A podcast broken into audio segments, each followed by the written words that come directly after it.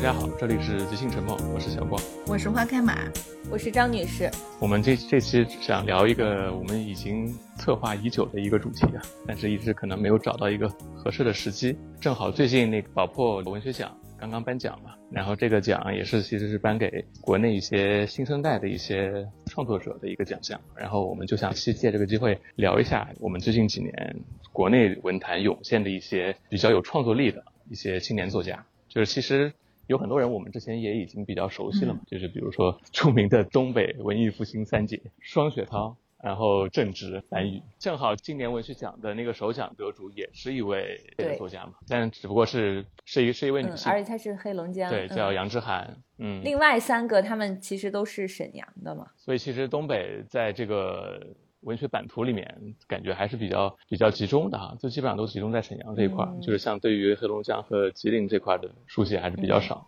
你们最近有看过什么就是比较印象深刻的一些青年作家作品？我觉得青年作家是每年都有的啦，就是我们前一段时间因为关注了那个宝珀文学奖，然后我们最近在看。中信出版社的春潮这个品牌，他们会策划一系列的青年作家的作品。我跟花开马最近在呃看一些他们的一些作品。嗯，这个品牌它的定位是比较照进社会现实的，然后会会有一些社会议题。品牌的介绍就是说会深入研究十八到三十五岁。青年群体的生存压力、情感迷茫，然后会有一些原生家庭代际冲突、城乡发展所带来的个体转变、人际冲突、精神危机等这些主题。所以，我跟花开马最近其实是有看一些呃这部分的呃一些比较年轻的文学创作者的一些作品。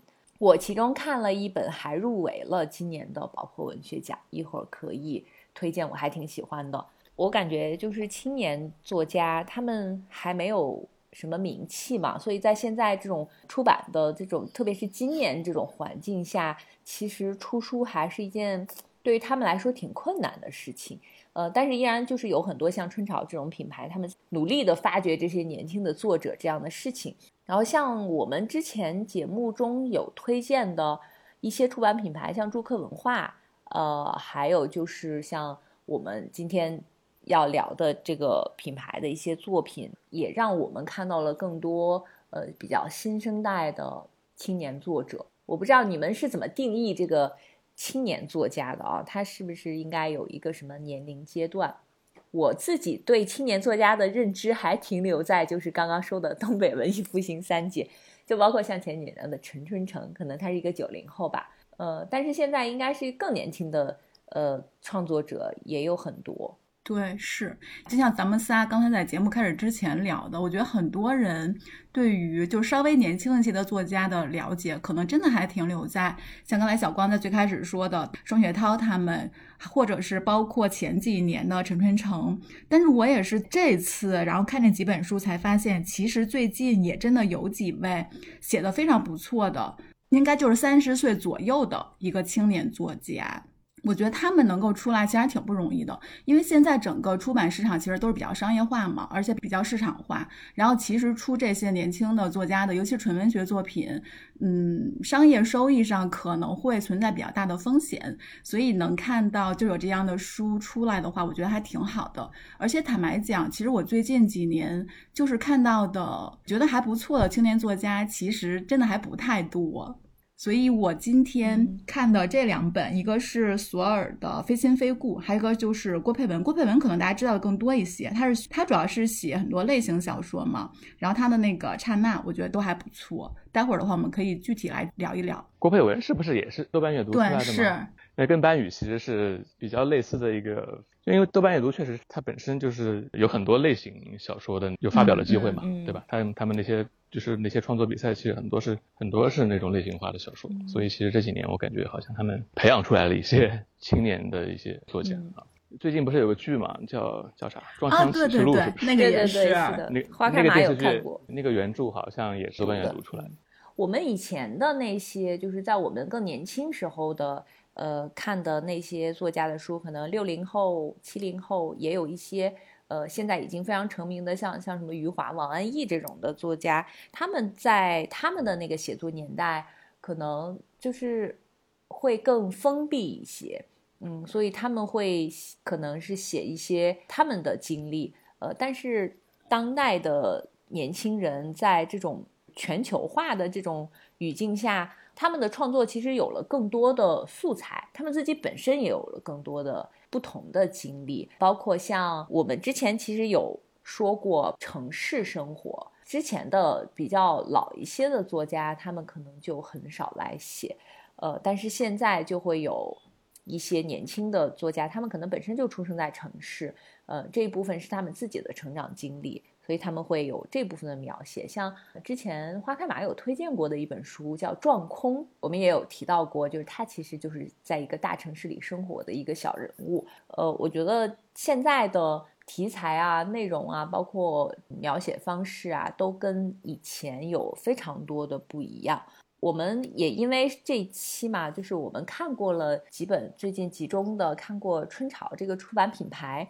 他们出版的作品。所以我们也跟策划这一系列作品的编辑有了一个交流，然后这个编辑呢是叫西山，呃，他对于整个他策划的这一系列的作品有非常大的热情，然后他自己呃也跟我们分享了很多，呃，我们就有问他，就是这些选择这些青年创作者的。作品来出版，最看重他们的作品的，呃，或者是这个创作者的他们的品质和潜质是什么？他就有跟我们分享说，他最看重的品质就是这个创作者要真诚、要善感、勇敢、坚韧、忠于自我的个性，还要有想象力和自己独特的思考。呃，他觉得拥有这些品质的人。就是做哪一行，其实都是不会太差的。他哪怕不是一个天才创作者，呃，但是他也慢慢的会成为可以创作优秀作品的高手。他也有给我们分享了最近他们出版的这几个选题，其中有李唐这个青年作家的长篇小说。然后他说，最早他是一八年开始。出版他的《身外之海》，到二零二三年，就是今年一月份的时候呢，又出版了他的最新的长篇小说《上京》，而且编辑也在持续关注这个作家的其他的新的作品。李唐是十四岁就开始写诗，然后十八岁写小说，我觉得他是一个很有天赋的作家，就是他很小就开始这些创作，他的文笔特别好。呃，即便是写现实的题材，也带着属于他自己的那种飘渺的诗意。他的人和作品都有静气、有定力，这个是编辑的评价。而且他始终在写他自己每个阶段感兴趣的题材，就是也没有说一直在重复自己。然后另外就是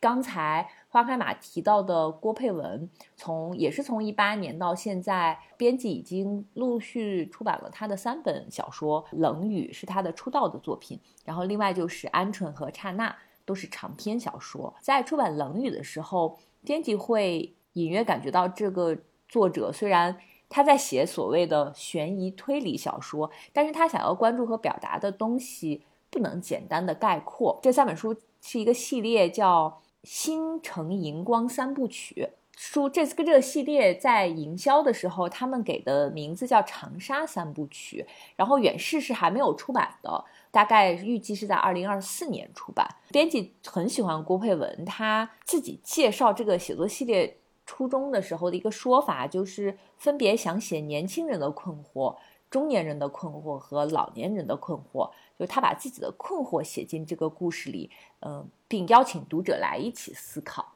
我最近刚看完他的《刹那》，这是我我看他的第一本书，他之前的书我确实还没有读过。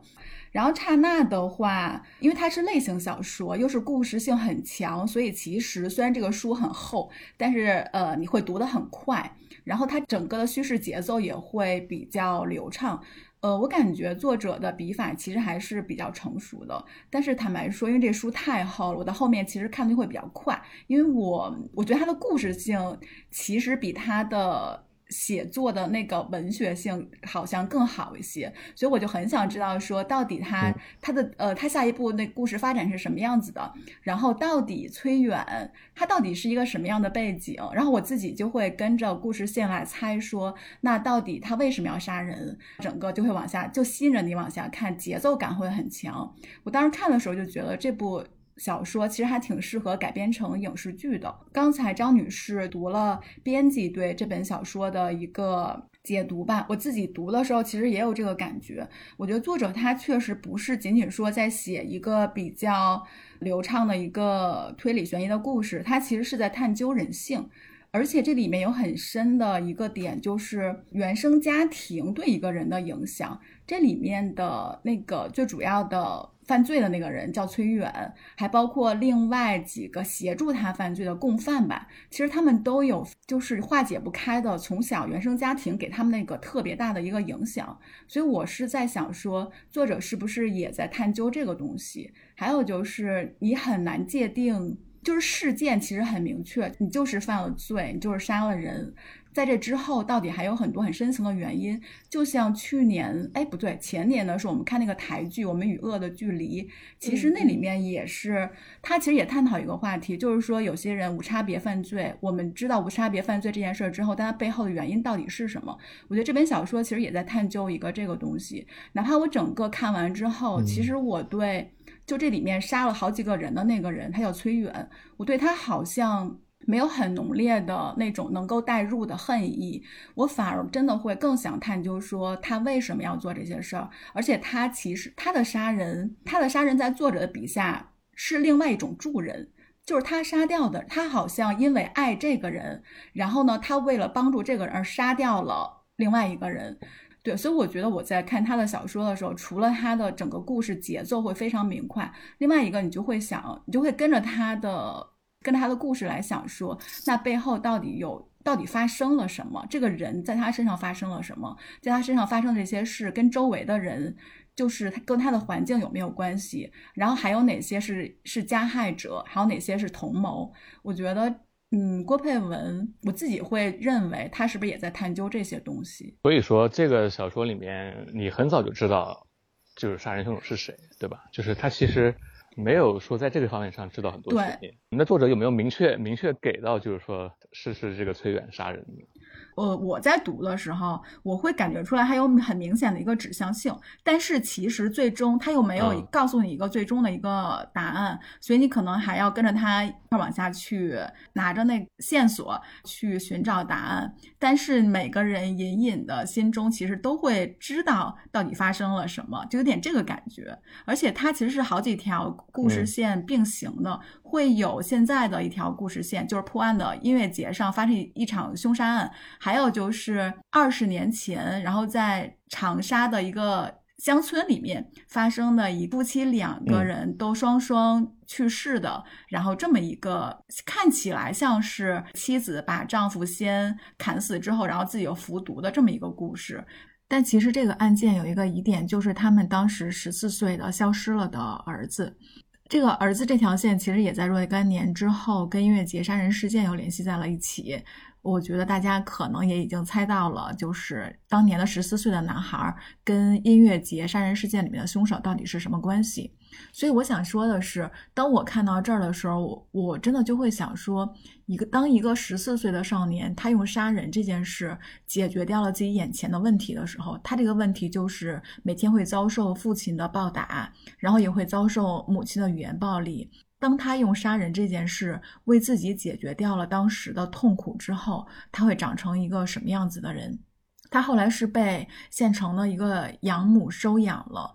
其实，在就是音乐节杀人，呃之前，他也杀掉了好几个人。但他每次杀人，看似都有一个很好的理由，比如说他为了帮助一个精神有问题的一个小朋友。还有就是，他为了一个他爱的人，杀掉了一个会给他那个女生找麻烦的一个人。就是他在之后的每一次都会用杀人来解决问题。呃，怎么说呢？当他十四岁用第一次用杀人这件事解决掉了自己的问题之后，他之后每一次遇到问题的时候，他都会用杀人这个方式来解决。那他自己到底会变成一个什么样的人呢？其实小说里面也有答案，在小说里面，他其实最后在监狱里把自己也杀死了，而且用的是给自己投毒的方式，跟他在十四岁杀掉自己父母的那个方式是一模一样的。嗯，我就在想，作者为什么要这么写？或者说，我们我们每一个人在读这本小说的时候，到底会想些什么？嗯，我在看这本书的那个腰封上的时候，它其实有一句文案，他说：“选择的总和不是命运，关键的刹那才是。”这可能也是这个书名的由来。我发现，现最近的，或者是说现在的一些文学作品，呃，他们似乎在宣传的时候就都会有这样的一个。宣传点就是悬疑，因为可能还是要吸引别人能读下去，就这个故事要能够吸引人。呃，但是其实我觉得可能有很多的内容，它并不单纯就是一个悬疑小说。你刚才那个描述就让我想到《河边的错误》啊，对我也看了那个电影。就就余华他写这个小说的时候，他其实也算个青年作家。啊，他当时的年龄其实按现在标准就是个青年。然后他这个小说，你看他，呃，好像是在探索一件罪案到底是谁，凶手是谁嘛？啊，其实你对你看到最后，其实好像他的着力点并不于并不在此，嗯就是他其实对于凶手是谁、真相是什么，是本身并不重要啊。像平原上的摩西，其实也是一样的。对，嗯，很多就是就是有一个有一个类型化的一个。一个外壳，然后其实它内核其实还是对，更多是跟社会啊、跟心心理啊、啊人性这种东西有关系。是的，就刚刚我们说的，像河边的错误、平原上的摩西，其实它的所谓的悬疑还是有一些像这种什么杀人案件啊，或者是这种这一类的。呃，然后我最近看的那个《空气吉他》这本小说，呃，它就是这本是入围了今年宝珀文学奖的。它其实也是有一些，嗯，我们可以称得上是悬疑悬疑吧，就只不过就是，呃，它不是这种刑事案件，就是在这个你在读这个这些故事的过程中，它会有一些你想知道答案的这样一个去探索答案的这样一个过程。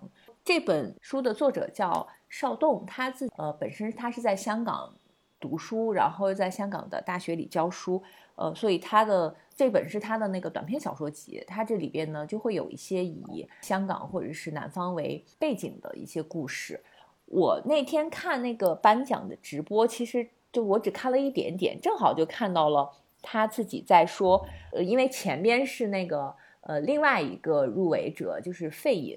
他在介绍说他自己有一些很传奇的经历，呃，然后就到那个邵栋介绍的时候就说我没有。很多很丰富的经历，我所以写的这些都是听来的。那个后来看到嘉宾有对他的一些评价，就是叶兆言就有说他的小说是有那种学院气氛的，因为这个作者可能是比较少有的，他是文学专业，然后他是香港大学中文学院的博士，嗯，然后他现在也在科班出身，对，他是科班出身的，他是学中文，然后他就是整个的小说。会让人感觉他有他受过很好的训练，他自己确实是说了，他没有很多的生活经验，但是他其实是可以通过他的技巧来 弥补这些的。你是在阅读的过程中，你会觉得他的这些短篇集好像跟其他的那个作家有一点不太一样，就是我们看有一些作家的短篇小说集，它虽然有不同的故事，但是它的指向可能都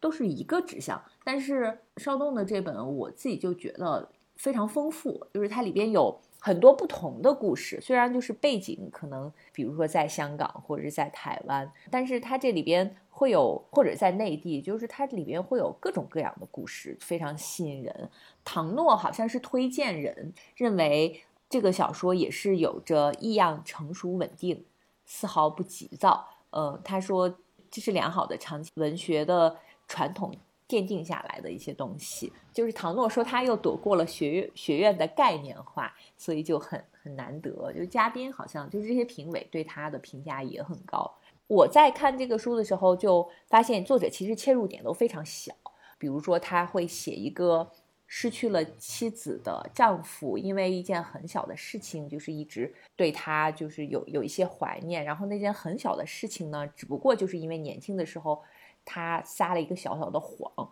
呃，然后或者是就是他会描写一个在城中村居住的，在工厂打工的年轻人，呃，因为无法忍受这种南方湿热的夏天，他。呃，需要他连一台那个电扇都买不起，这样子的一个很小的事情，包括像还有就是有那种在那种香港的中学生，他因为喜欢张爱玲。就是每天，但是因为是学生，又不能明目张胆的在的课堂上看课外书，就是家长和老师也不允许，成绩也在下滑，所以他就在那个坐公交车的时候看这个书，然后会把书偷偷的藏在一个什么公交车站的地方，然后他为此还获得了一个朋友，就都是这种非常微小的、细小的切入点，但是它反映的其实就还是当下社会的一些现状，就是人与人之间那种。很微不足道，呃，但是又很深刻的那种感情。然后他，因为这是他的，好像是他的第一部作品吧。然后他也不可避免的，像年轻的作家一样，他会有一些回忆。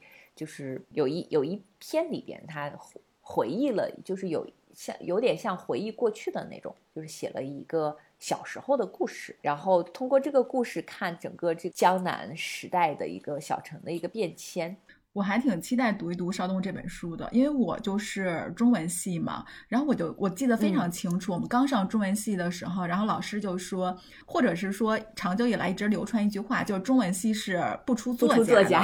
对，所以对，所以我就很想 看看像人家读到文学博士，然后写的小说是什么样子的。然后那个呃，西山编辑他有介绍。另外，他们出版的那个也是我最近在看的，就是蒋在的小说集《飞往温哥华》。他说这个选题来的特别险，因为同一时期其实这个选题是被好几家在抢的。嗯，然后蒋在呢，他也是之前是诗人，只靠了三篇小说就从诗人转型成了小说家。然后他的他的第一部小说叫《街区那头》，呃，是作家出版社出版的。然后这一本。叫飞往温哥华，然后我我觉得他应该是有在加拿大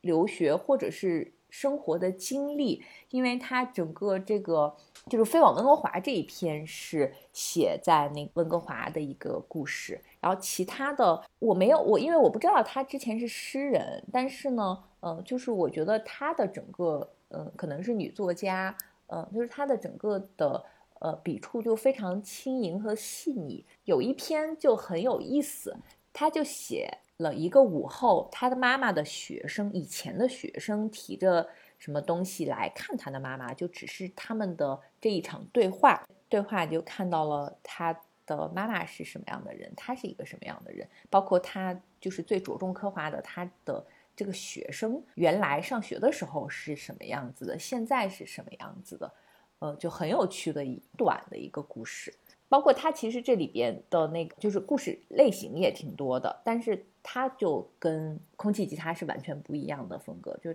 没有那种什么悬疑，它完全是靠这个故事本身来吸引你往下读。我就发现，就是这些青年作家，他们有了很更多的创作的素材。所以，呃，他们关注的呢，但还是比如说人和人、人和社会、人和环境，就是这些问题还是存在的。他们也依然是关注的是这些问题，然后他们其实洞察也挺深刻的。我刚才想说，因为写作的话，我觉得不可避免的，任何任何一个写作者都会受自己所处的那个时代的影响，但是真正写出来的东西，其实很多还是自己的。就是自己所处的那个环境，或者自己的那个世界，这个世界可能是肯定有外部的世界，还有他自己所处的那个自己内在的那个世界。但是我发现一个很有。比较就是比较有趣的地方，在于说，起码是我自己的阅读范围之内，我会发现，比如说我们刚才在开开篇的时候说的东北的那几个作家，他们写的其实更多的那个环境是东北那个环境。然后我另外看的另外几部小说，其实大部分都集中在南方沿海，比如说广州，呃，像刚才张女士说的香港，好像长沙，郭佩文一般写的是长沙。然后我就觉得这种地域性其实还挺有意思的，就是不是北就是南，但是中间这些省份不知道很奇怪，就属于失语状态。然后我这次还。对我这次还读了另外一本书，我会非常推荐，就是索尔的《非亲非故》。我其实真的在看这本书之前，我不太知道这个作者、这个作家，我是看了这本书之后才认识索尔的。然后《非亲非故》是他的第二本书，这是一本中篇小说集。然后他在这本书之前还写过一本长篇小说。我看完之后，其实又反翻过来看了一下作者简介，他是他是出生在九二年。然后他是他自己应该就是广州人，只不过是他在武汉读的大学。然后他这本小说整个叙事会非常之成熟，就是我在看的时候，他也写的太好了，真的，我我看完之后我真的觉得他写的太好了。然后他这本书里面会有一些现实，还有一些那种像是隐喻的，有非常强烈的想象成分的一些篇章。我在看那部分的时候，我真的会联想到像卡尔维诺。但是有点不一样，就是卡尔维诺的想象力。我每次读卡尔维诺，我都觉得卡尔维诺的想象力是彩色的，但是索尔的他他的那些他想象出来的，就是小说里面那个世界，我觉得是灰色的，就他有点末世感。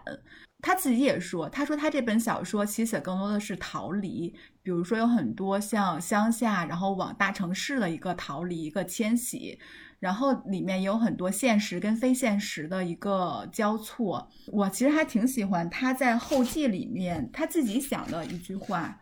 他就说，哦，他说我不相信所谓现实，也不相信所谓纯粹，事物本身是复杂的，观看的角度稍一偏离，便可以窥见不同的结果。然后，所以他就形容他写的故事都是超过现实五厘米的那些故事，是他的一个日常的出神时刻。我看完他这本小说啊，我觉得广州那片土地对我来说都有了一种非常强的向往，因为我真的没有去过广州。但是看完他这本小说，我觉得真的很想去广州走一走。编辑在介绍这个书的时候，也是说这本书是他做原创小说以来的惊喜之一。就是遇到那个索尔这个选题之前，他其实已经是很成熟的作家了。他是家乡是在广东湛江，在武汉上学，然后他本科学的是地理，研究研究生学的是比较文学和世界文学，呃，然后又在北京工作过，现在居住在广州，所以他其实他的那个南北的这个生活经历是非常丰富的。呃，然后这本书里边，他是对那个粤西宗族里生活的人。和出走的人都有很独到的观察和记录，然后他写了很多逃离的人，很多是从粤西家乡逃向珠三角的女性，而且他对人物都很有悲悯心，对历史和传统作用于人而留下的这种痕迹和影响也很有洞察，就是哪怕对这种南方很。这种宗族生活很陌生的读者，其实也可以在他的小说里找到精神共鸣。编辑说，作者的语言非常好，比喻都很巧妙，而且语言很中性，就是没有那种男性作者文字里就是让人非常明显不适的那种男性凝视。对，是，我觉得整篇就是文字看下来其实是平静的，确实就像刚才编辑说的，好像没有那种很男性、很荷尔蒙的那些东西，但是他用平静的语言，他的描写方式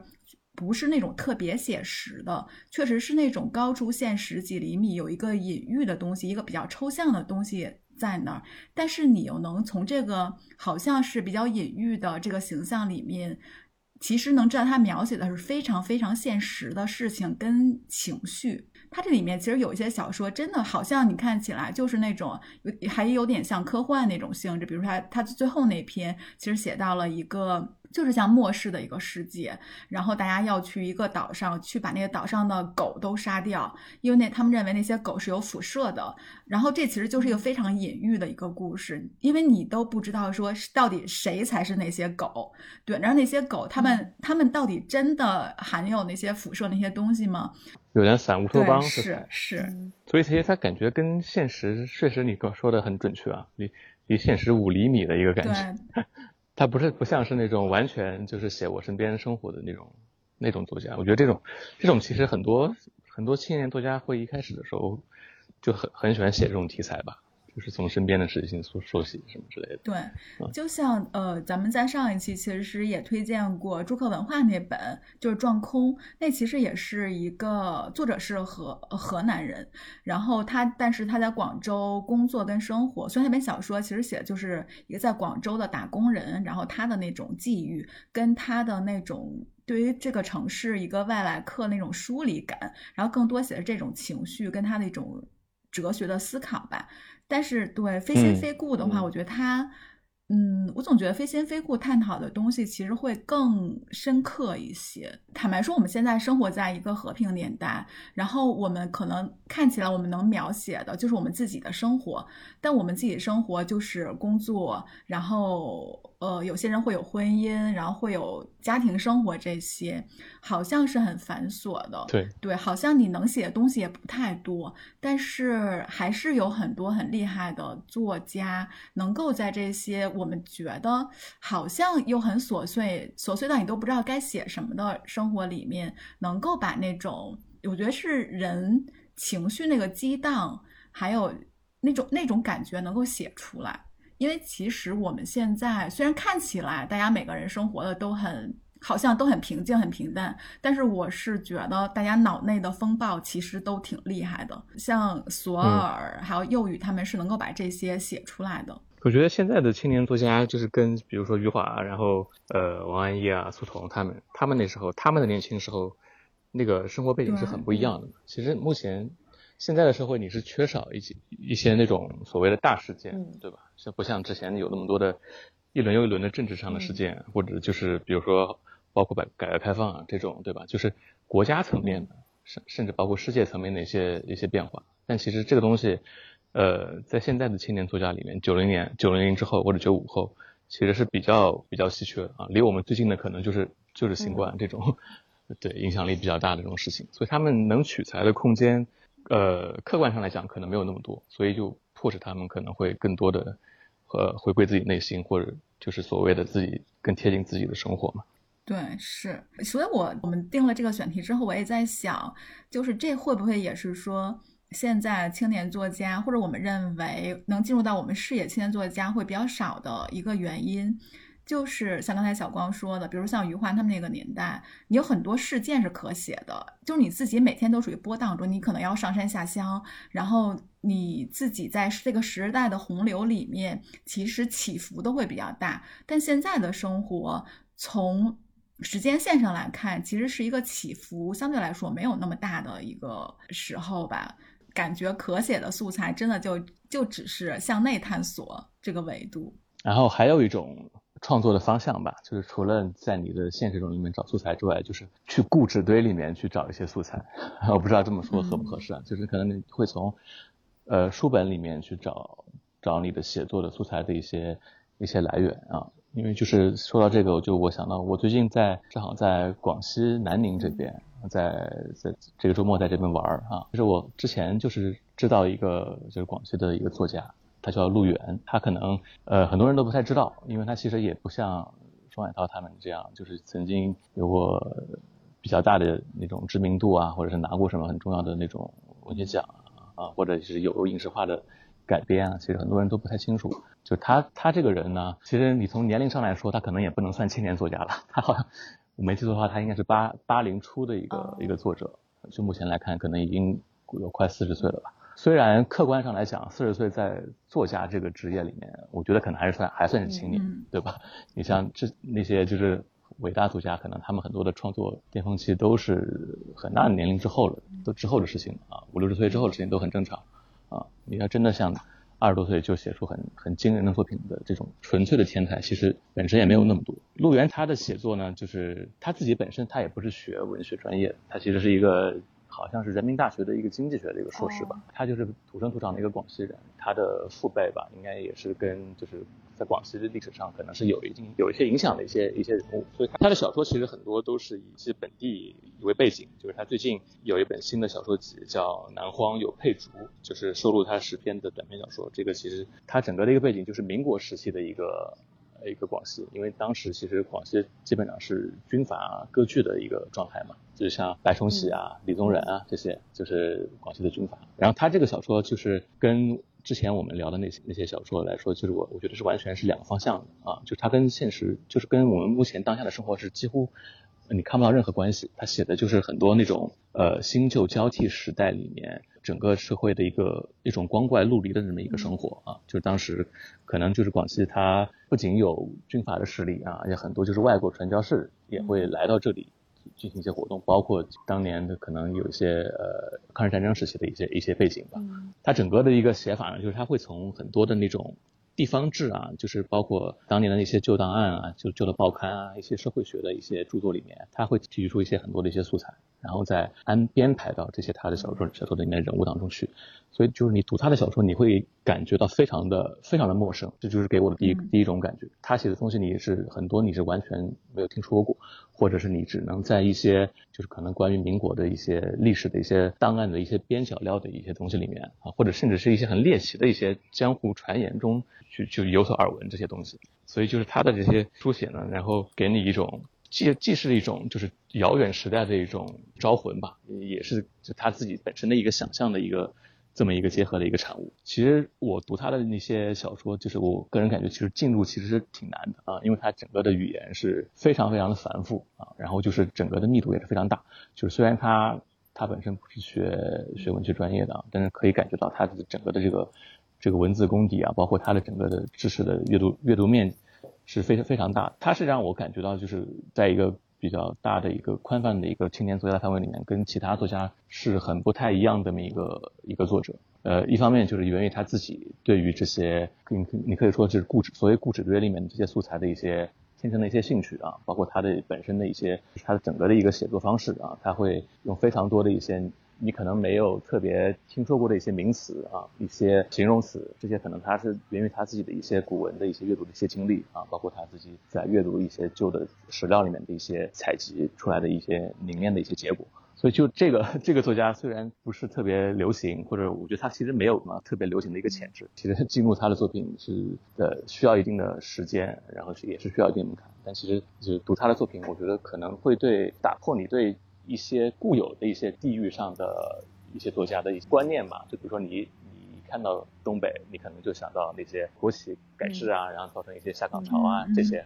对吧？你可能有些刻这种刻板的印象，但是他陆源他这个写作呢，就是让你觉得呃跟广西的现实不是那么的贴近，但是在历史上的一些这种勾连隐隐的这种关联，会让你觉得就是超越了当下的这种这种时空的一种一种局限嘛。我个人读他的作品是是这种感觉，就很奇怪的一种一种阅读体验啊，但是也也是比较有意思。他有些写作方法，我是会让我想到博尔赫斯。其实博尔赫斯他有很多，他也是从一些呃非常古早的一些史料里面，他可能会抽取一小段完全不为人知的，然后通过这些原始的素材，他去拓展出一个一个故事。因为他他自己不也是那个是布宜诺斯艾利斯那个图书馆馆长嘛，所以他其实很多这种素材对他来说。或许其实并不是很困难的一件事情，然后他就把这些看似跟文学毫不相干的一些东西，就整个就融成了一个一个很很具文学性的一个一个作品。这种写作方式我觉得也挺有意思的啊。可能你并不一定作为作家来说，并不一定要去去亲身去经历某些事件，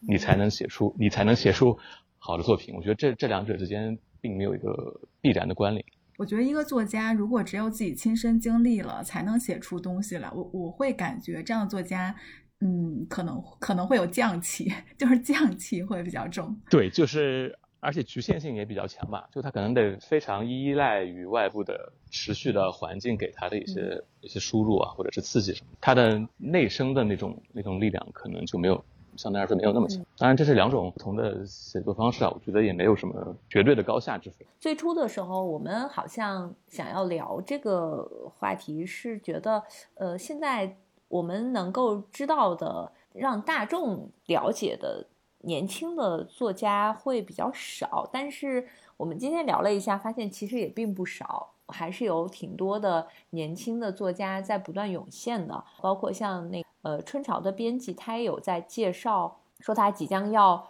出版的呃本土的青年作家的作品，其中有素影的《禁止抒情》，这是一个短篇小说集，也是他的。首部小说集，然后另外还有一本是莫因的《尾随者》，然后莫因是他是他是那个自学日语一直在从事日文的翻译工作，然后他的经历和村上春树的创作经历有点相似。嗯，所以因为就是因为翻译他的小说的意境和味道也也跟同时代的作家有很明显的不同，说这两个是我们可以期待一下的。那我们也今天分享了好多我们自己读过的青年作家的作品，呃，还是挺值得一读的。嗯，我们也挺期待，嗯，之后有更多的年轻的创作者有更好的作品写出来。嗯，那我们今天就到这里，